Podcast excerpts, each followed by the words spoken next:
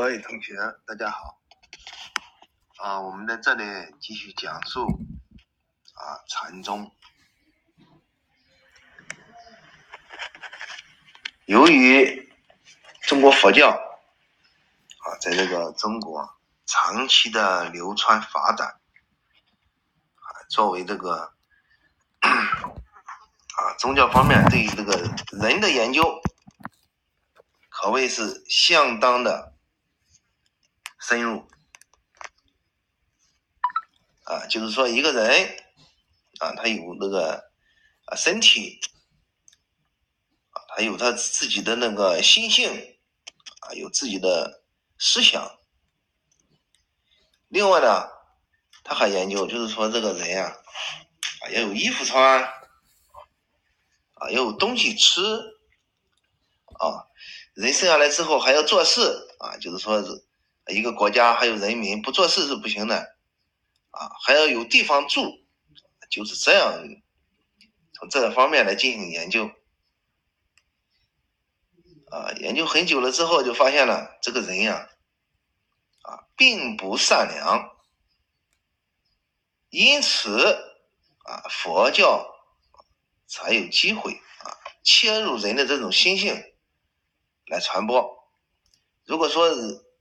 啊，人的心性都是很善良的话啊，那就是说是没有必要来学习佛教的。嗯，他是怎么样不善良？嗯，不善良的呢？啊，前面我们讲那个南北分灯，啊，还有这个等等的啊一些事件啊，还有达摩，啊，达摩祖师是把那个啊慧可断臂，也就是说学习一个宗教的要把自己的胳膊给砍掉。并且呢，鲜血啊染红了地下的积雪啊，包括红人啊，这样讲就是佛法是很难兴盛的啊。我们再啊继续讲述啊，中国佛教史上发生了四次比较大的灭佛事件啊，有呃第一次呢是北魏。太武帝灭佛，北周啊武帝灭佛，唐武帝灭佛，啊还有这个后周世宗灭佛。为什么灭佛呢？就是在那个啊佛教里面有这样理一个理论，就是心为万恶之主啊，也就是说。灭佛呢，也是佛教的历史，也是啊人本身心性的体现。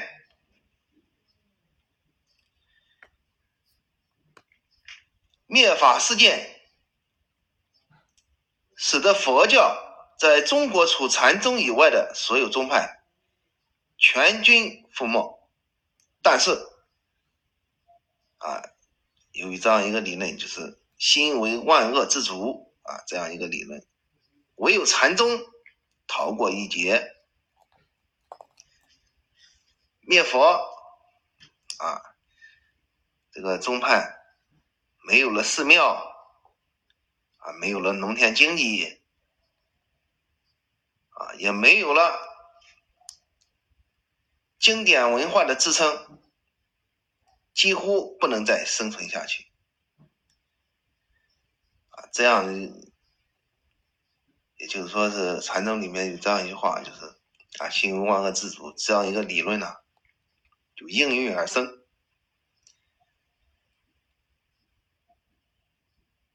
这种理论的啊产生，使得禅宗有了生存能力。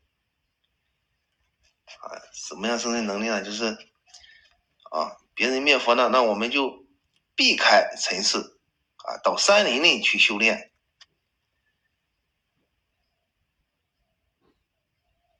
并且呢，到边远的地区进行传法。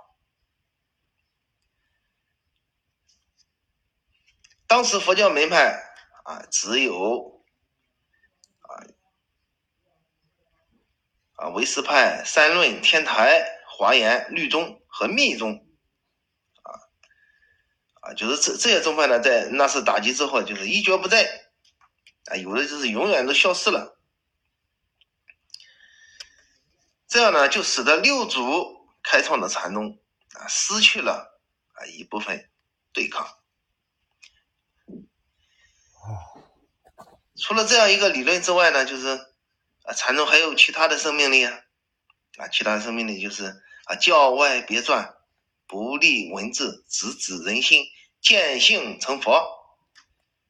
禅宗的禅师修行是没有寺院，没有农田经济，还有经典文献这些包袱。呃，据说啊，武宗灭佛。几乎毁坏了全国的寺院，还有典章文献，啊，但是没有伤到禅宗的啊一根毫毛，这是为什么呢？啊，禅宗是这样修行的呀，他的修行方法是简简洁可行，与传统的儒道思想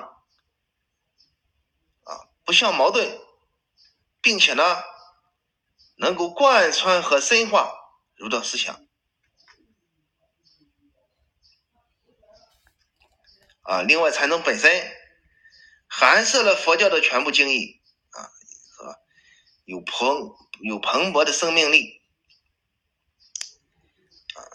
前面我们讲述这个问题，就是说，初祖达摩、二祖神光、三祖僧杰、四祖道信啊，这些禅师。啊，就是说是为了达到啊不被啊灭佛，也就是说这才能干什么呢？就是啊出其不意的，就是来学习啊儒家思想，学习老庄思想，并且呢把他们啊学的非常的深刻。也就使得禅宗啊，在一千多年的历史中呢，成为了佛教的主流和主体。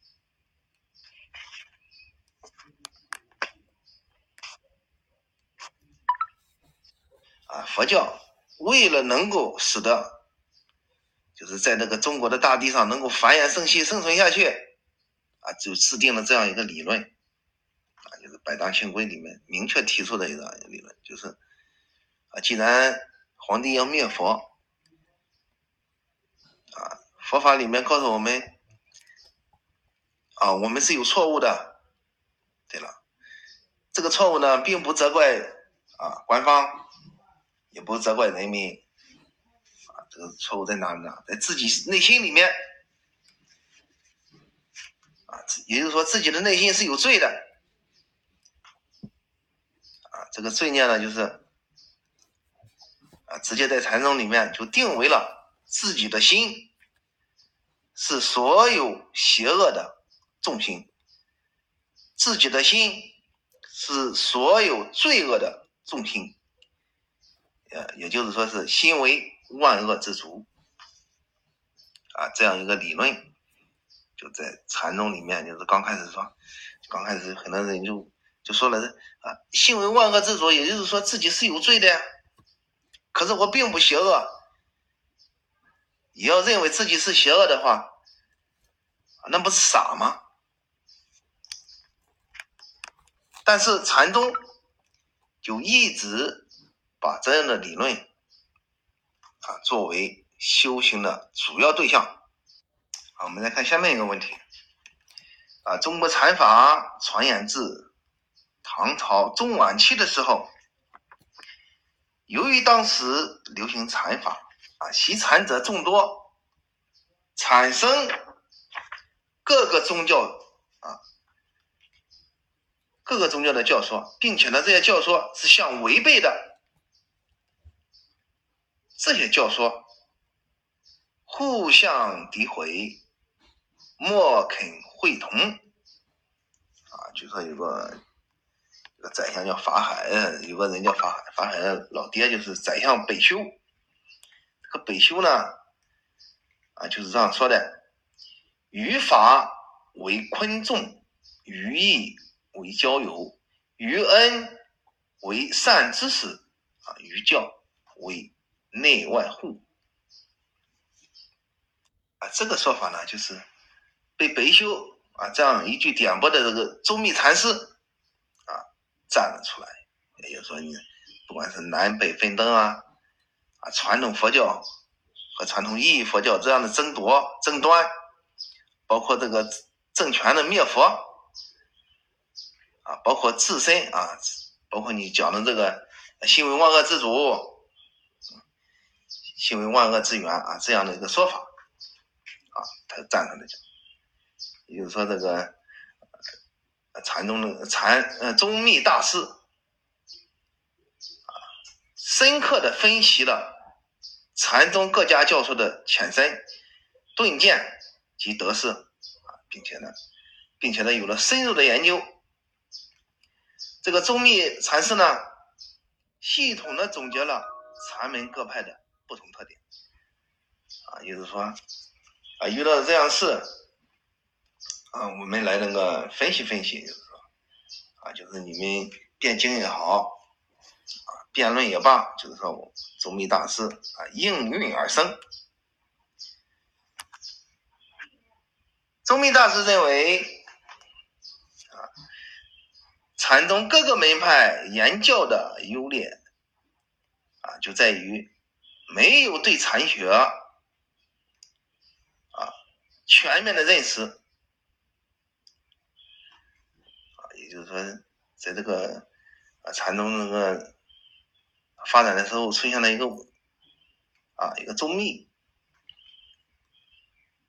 宗密提出的这样理论，就是说你们对禅学呢。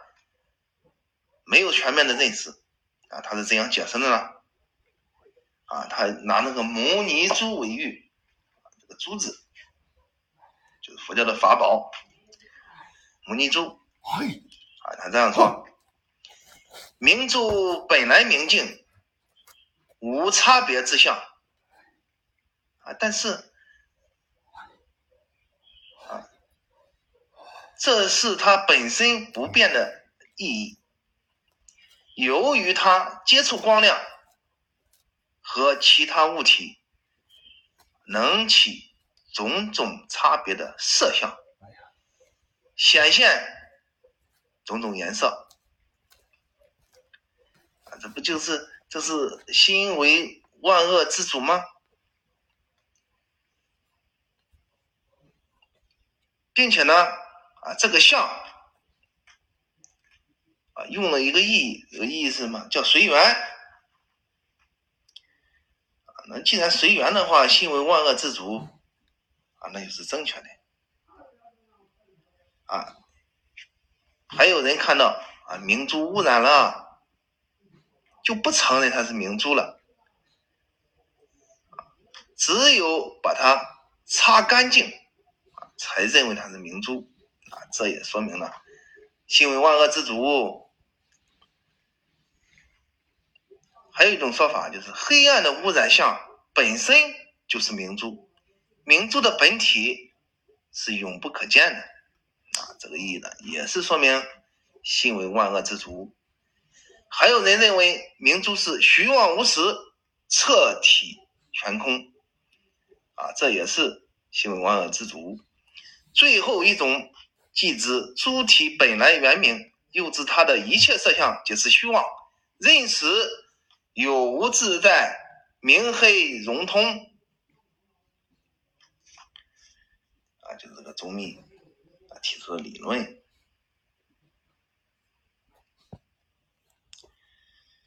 啊。那么仔细分析一下这个啊，周密大师呢，实际上他是赞成六祖慧能的，并且是在六祖慧能的立场上。对其他门派进行批判，他对这个六祖慧能是赞成，但是他也总结概括了啊神秀的禅法特点啊，神秀是怎么说呢？就是身是菩提树，心如明镜台，时时勤拂拭，莫使染尘埃。啊，周密他是啊，他是怎么认为呢？周密就直接提出来，北宗的主张是错误的，北宗神修的理论不能达到彻透。哎，提出这样的建树来，也就是说是他直接肯定了南宗，并且把北宗给否定了。啊，也就是说，啊，在那个禅宗那个南北分灯啊分化这样一个时期，啊，又冒出来一个宗密，啊，提出了这样理论，就是心为万恶之主这样一个理论，肯定南宗的慧能，否定北宗的神秀。啊，那么宗密啊里面啊有哪些学者呢？据说唐代著名的华严宗学生，啊，被华严宗奉为据杜顺自言法藏成观之后的五祖，这是宗密。宗密呢，同时信奉禅宗，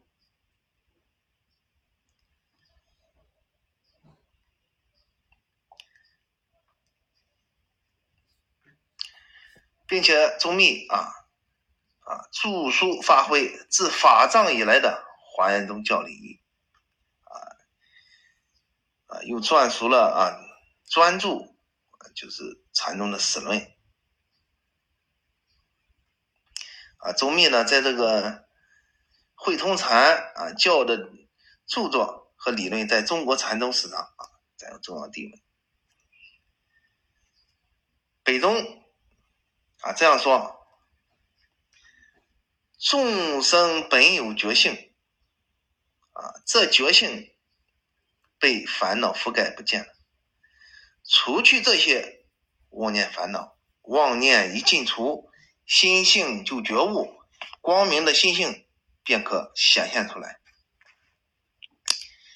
啊，这样的个北宗这个理论呢，就是说，啊，周密呢就是直接否定了。为什么否定呢？就是他这个理论，就是你想。啊，除去一些妄念烦恼，妄念一进出，心性就觉悟。啊，这样的理论一提出来，也就是说，你直接导致的这个灭佛，他没有南宗啊自由活泼，啊洒脱，这样的自由活泼和洒脱，也就是说，啊，包括会昌法难，包括五宗灭佛，就是没有在这场灭佛中死掉。啊，直接导致了就是啊，他的生存发展。但是北宗，你像这样的理论，啊，妄念一消除，啊，心性就觉悟。那你心性觉悟了之后，就是一个明珠，啊，可是经过这样灭佛的这样灾难，那你这明珠啊就破坏掉，啊，没有啊南宗这么啊技巧，并且中立。就是宗密呢，就是佛教里的另外一派，批评北宗这种啊这种思想，没有理解觉悟到啊一个问题，就是心为万恶之主啊，就这样一个道理。因此呢，就说出了灭除烦恼的言论。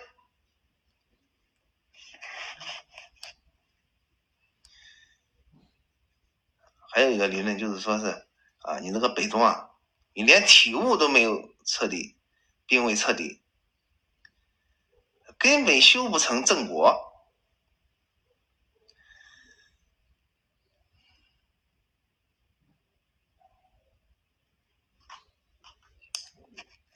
啊，北宗里面还有一这样理论啊，就是啊，但是染净缘啊起之相。反流背袭之门，而不觉妄念本无，心性本净，物迹未测，修起成真。啊，这其中那个啊，染净缘起之相啊，它是它是根据北宗自己烦恼障碍啊，是根据景生时而起的一种说法。啊，这这些说法呢，对那个北宗更不。你。啊，宗密啊，就是这样一个门派，佛教的门派，在一本书中啊说到，禅可以分为小乘禅、大乘禅和祖师禅三类。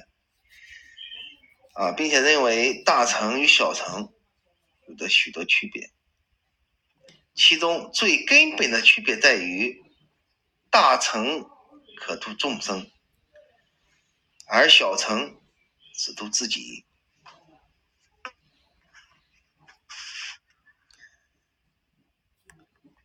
并且呢，讲禅又分为又分为另外的三类啊。第一类就是外道禅，第二个是凡夫禅，还有一个呢就是佛教内之禅。禅宗所奉行的禅。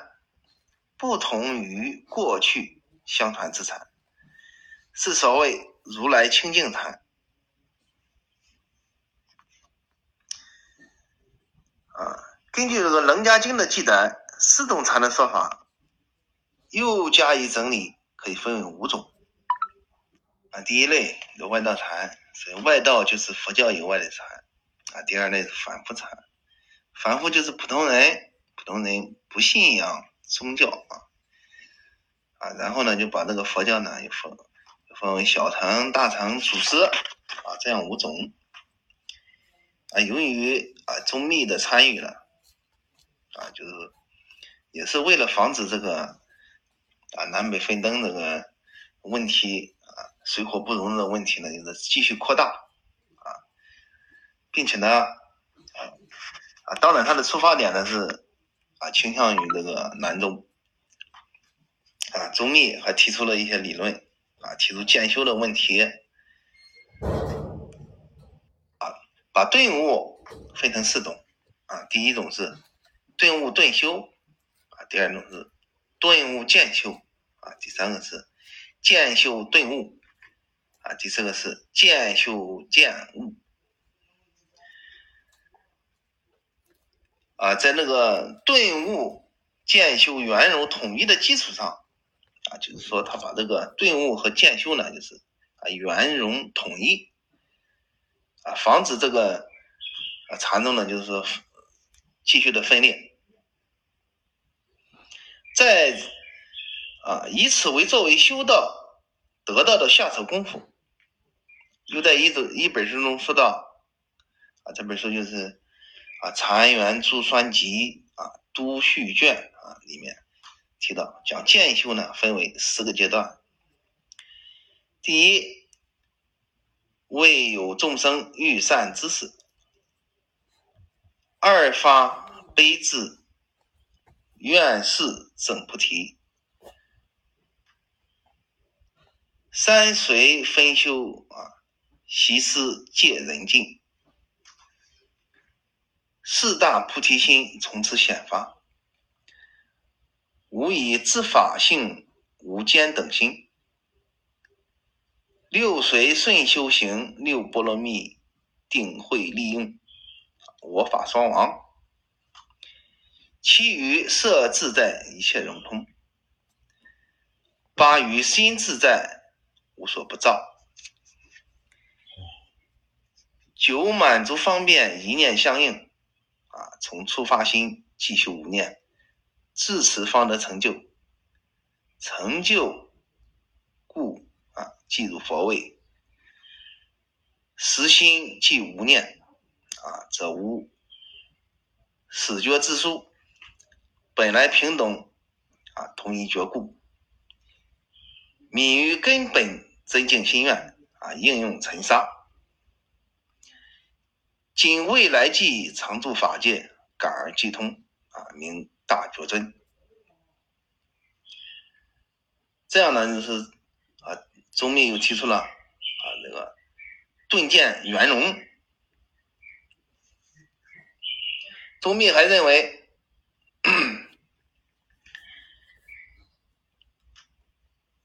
啊，希望修心啊，希望修心。并且呢，还提出一个理论啊，就是这个理论呢是若不以佛语，各视其意，各收其长，统为三宗。对于三教，则何以会为一代善小？俱成要妙法门，各忘其情，同归之海。啊，那么啊，禅宗啊，禅宗的呃，就是这个宗密禅学啊，它的出发点是什么呢？啊，刚才我们已经讲了，就说心无二之主，心无二之源，啊，三界轮回一从心起啊，就这样一个问题。啊，宗密的禅学出发点呢，啊，就是。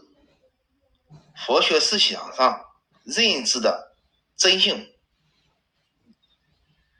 宗密啊，在会通性相二中的基础上啊，对前人思想进行扬弃啊，提出本觉真心的说法。性空之中存在的常住真心啊，就是真如啊。从这个宏观上来看啊，宗密呢，把。自东汉以来的儒佛道三家思想，逐一加以分析、批判，希望通过华严宗和合泽禅来统一佛家、儒家，甚至整个儒佛道三家的学三家的学说。为了达到这个目的，他就从佛教的根源理论上出发。认为可以相辅相成的结合教禅二家的思想。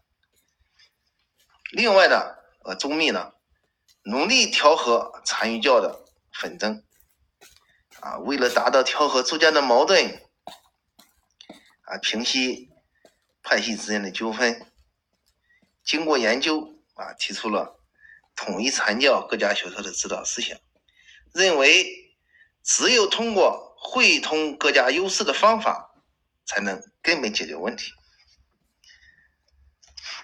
啊，从上面讲的内容呢，就是来看，就是说，啊，他提出思想是啥？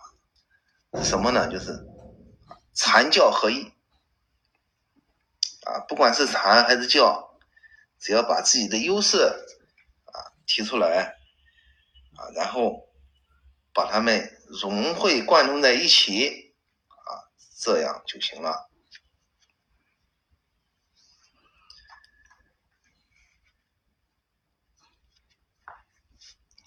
来，我们来看下面那个问题，啊，上面一个问题是周密提出的理论，那么他提出这样的理论之后呢，啊，这个周密呢，啊，就是佛学的集大成者。我们现在一个问题就是啊，晚唐的时候呢，啊，出现了混乱的局面，啊，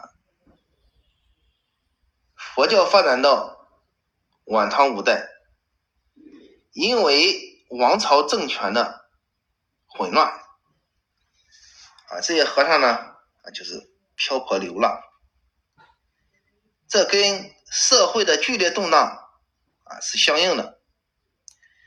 佛教内部争取生存空间和势力范围啊，这样的斗争也是非常的激烈啊。首先呢，由于社会历史和文化传统等各方面的原因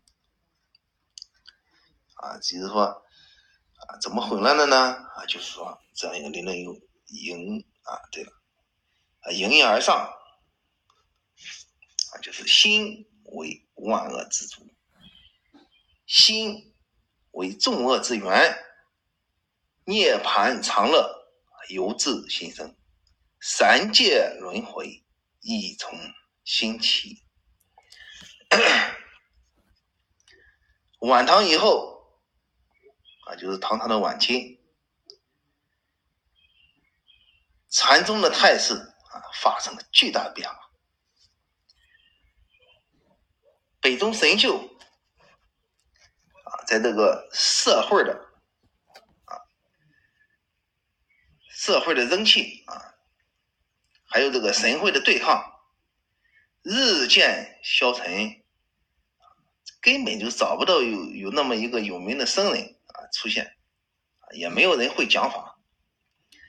但是慧能的南宗呢，在南方啊，就是偏远地区啊，得到了迅猛的发展，成为了当时南中的策源地。啊出现了很多名胜，百丈淮海、南泉普彦、黄陂西运，这些人的说法呢，就是遍布大江南北啊。但是在北方看来，河北啊，就是河北啊，有一个地方就是对佛教采取了保护政策，提供了安定的社会条件啊。啊，为什么？啊，对佛教保护呢？啊，因为啊，他好啊，好像啊，好像是对这个当时的这个政府呢，啊，做出了重要的贡献，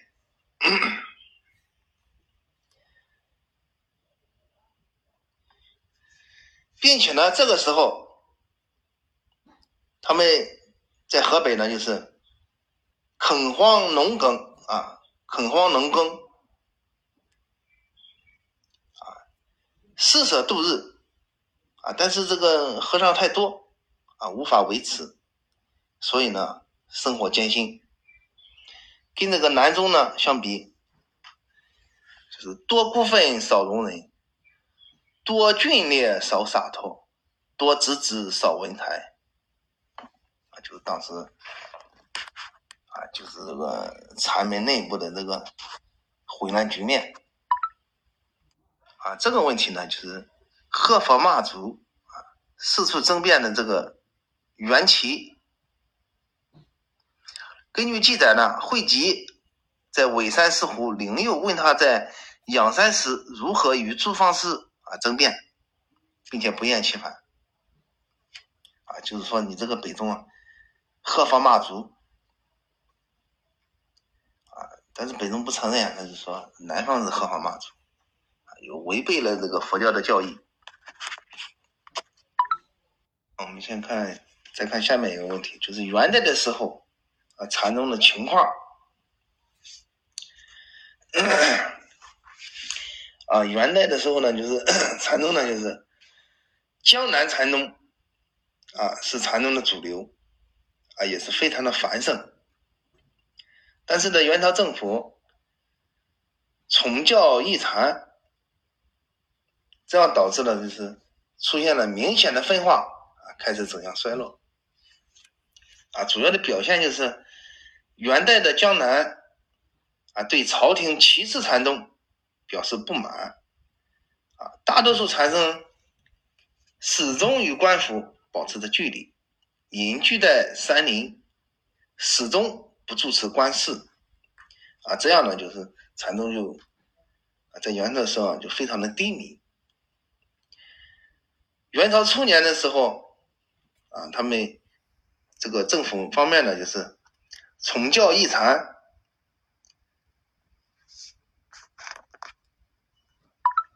啊，那个元政府呢，不止啊抑制禅宗，并且呢，对这个汉地的文化也是歧视的，啊，引起了这个啊人民的这个不满。啊，但是呢，元朝政府非常的强硬，啊，就是我不信你这个禅宗，我就是不信，啊，我不光不信禅宗，就是你们这个汉地的文化，啊，我也是不信的，啊，这样呢就导致这个元代的禅宗呢，就是，呃，跟那个老庄思想，啊，跟那个，啊黄老思想啊，都是，啊有所这个，啊，介入。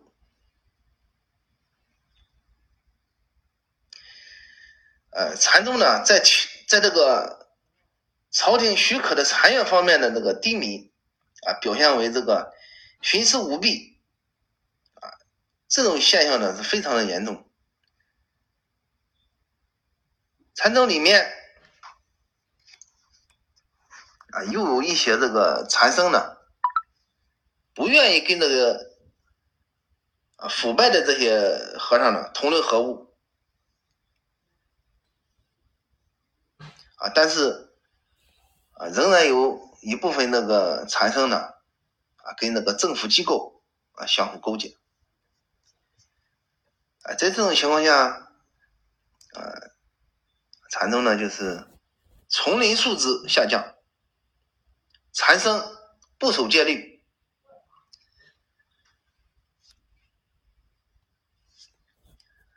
啊。但是呢，就是一些有名的禅师呢，为了拯救丛林丛林制度啊啊，并且呢，要用自己的表率做真实的修行啊，这样一个决断呢，啊，又降低了。啊，一些民生的啊弘法的力度啊，也就是说，禅宗在元代的时候是非常的低迷，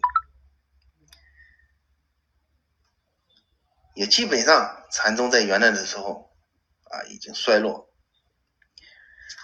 在这个元政府里面有个人啊，就是忽必烈。忽必烈呢，通过了这个禅教的演变。啊，他发现这个你这个禅宗啊不行，啊，就制定了这个宗教的政策，啊，对这个汉代的这个汉地的这个禅宗呢不推崇，他推崇什么呢？他推崇藏传的佛教，并且呢，啊，直接规定藏传的佛教就是高于汉地的佛教，啊，在这种那个政府的这个不配合下。啊，直接导致这个元代的时元代时候的这个禅宗呢，就是啊衰落绝传。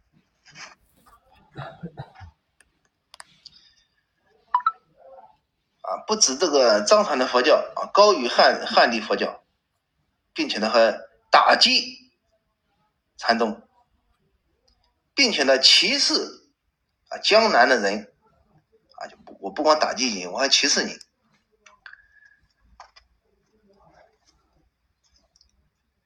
这就说明一个问题：元朝的这个忽必烈啊，他是信仰藏传佛教，但是藏传佛教与禅宗的思想是不同的啊。禅宗强调丹财运水，无非妙道啊，不离世间日用而得解脱，不追求神通啊。忽必烈就生气了，就说：“你这种修行方法啊是不可以的，并且呢，你这种修行方法呢。”根本就成不了佛啊，也就是说压制禅宗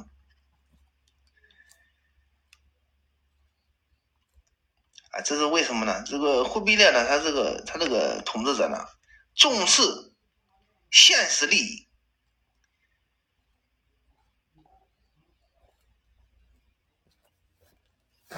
并且呢，他把这个修庙啊、祈福法会呢。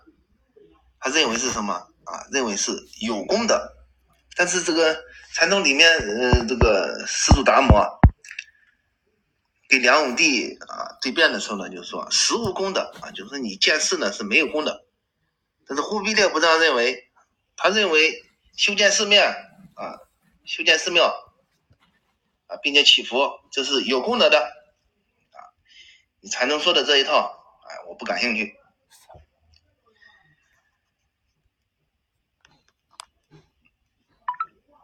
除了元朝呢，我们再看一下元朝之后这个朱元璋啊，对这个佛教是怎么认识？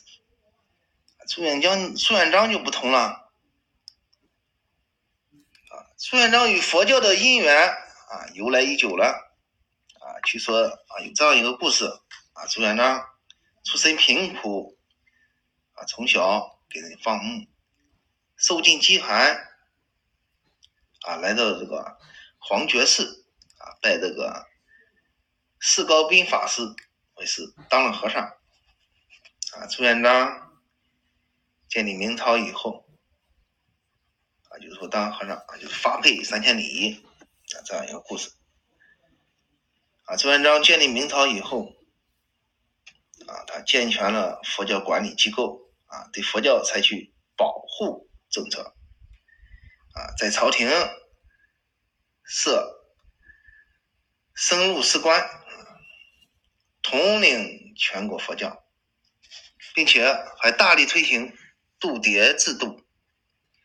到这个洪武十四年，他还规定啊，僧人的服装是什么样的？就是禅僧要穿茶褐长服，青底玉色袈裟；讲僧穿玉色长服，绿底浅红袈裟；叫声穿皂长服，黑底浅红袈裟。啊，升官也是啊，如此穿，并且呢，他还严格限制僧人和寺院数量，严厉惩处违法犯戒僧人。啊，就是这样的，有效的遏制了佛教末期啊，就是元朝末期佛教势力恶性膨胀的势头啊，对这个禅宗的发展。产生了深远的历史影响，啊，就是朱元璋那一个人，啊，发配三千里，啊，到最后那个啊做了皇帝之后啊，没有忘记佛教的这个恩典、恩德啊，就是见世度生，做了很多的功德，啊，这样呢就导致在明代的时候啊，禅宗出现了复兴。初期的时候，啊，啊，明政府对佛教采取保护政策，但是就禅宗而言，啊，明代的丛林，啊，更去衰败之势，啊，禅僧素质也很低下。